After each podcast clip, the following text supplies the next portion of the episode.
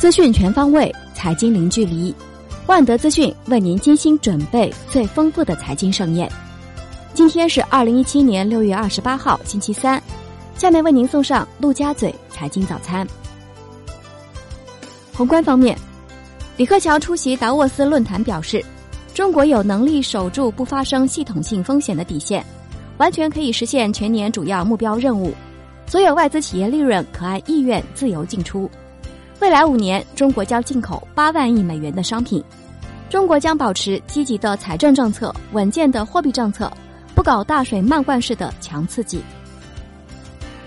中国五月规模以上工业企业实现利润总额六千两百五十九点九亿元，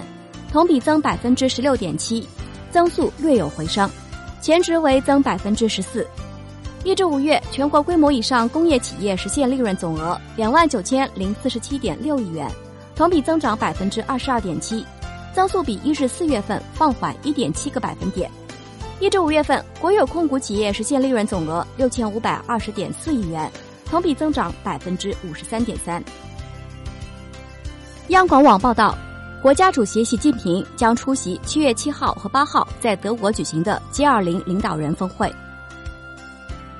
新浪援引外媒报道称，国家发改委将在七月一号主办一场推进粤港澳大湾区建设论坛。国家发改委在七月一号论坛上或将介绍粤港澳大湾区计划的初步蓝图，并征询各方意见。十二届全国人大常委会第二十八次会议决定任命王蒙辉为住建部部长，李干杰为环保部部长。全国人大常委会分组审议《中华人民共和国中小企业促进法》修订草案。草案指出，将进一步明确中小企业促进工作的监管体制，并在税收优惠、促进融资、降低创办成本等方面加强对中小企业的扶持。央行公开市场连续三日暂停操作，周二净回笼一百亿，资金面宽松，持保利率多数下行，隔夜品种继续领跌。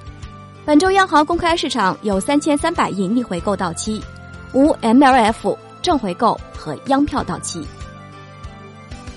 国内股市方面，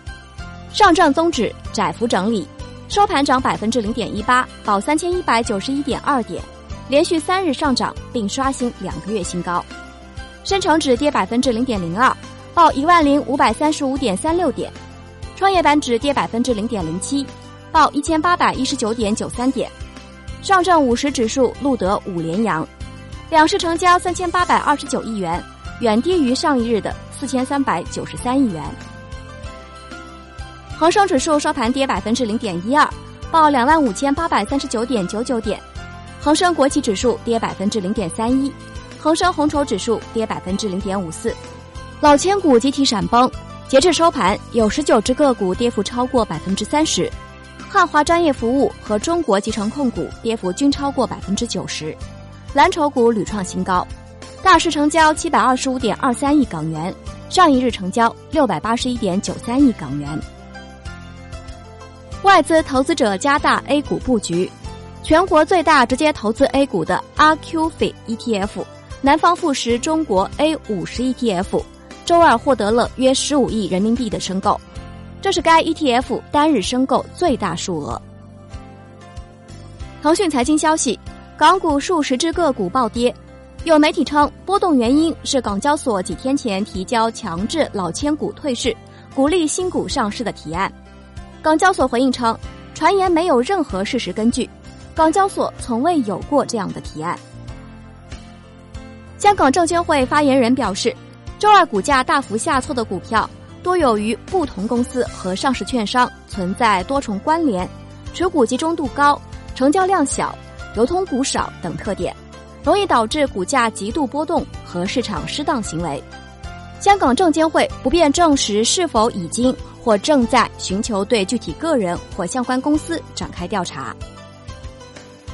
金融方面，保监会称，近年来万能险快速发展，潜藏较大风险隐患。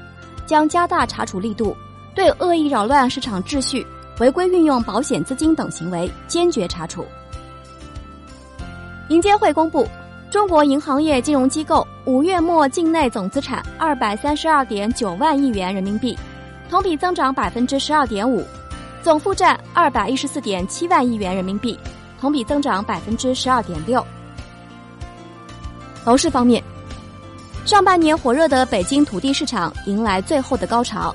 北京再次供应五宗限价地块。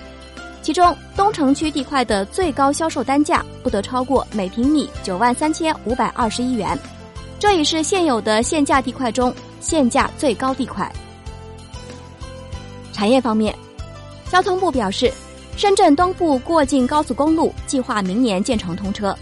粤港澳大桥正加快建设，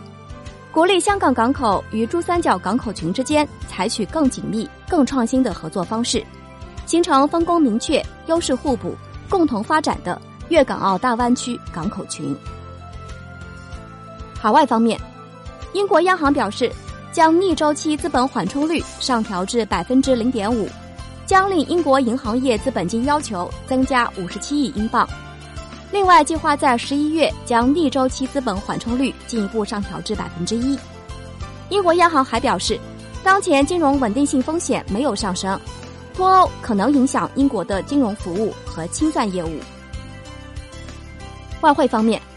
在岸人民币对美元十六点三十收盘价报六点八一零一，较上一交易日涨二百七十七个基点，创五月三十一日以来最大涨幅。离岸人民币对美元日内涨近五百点，日内连破五大关口，刷新六月十九日以来新高。今天的陆家嘴财经早餐就是这些，感谢您的收听，欢迎大家关注万德资讯的微信公众号，您可以用更少的时间了解更精华的资讯。我们明天同一时间再见。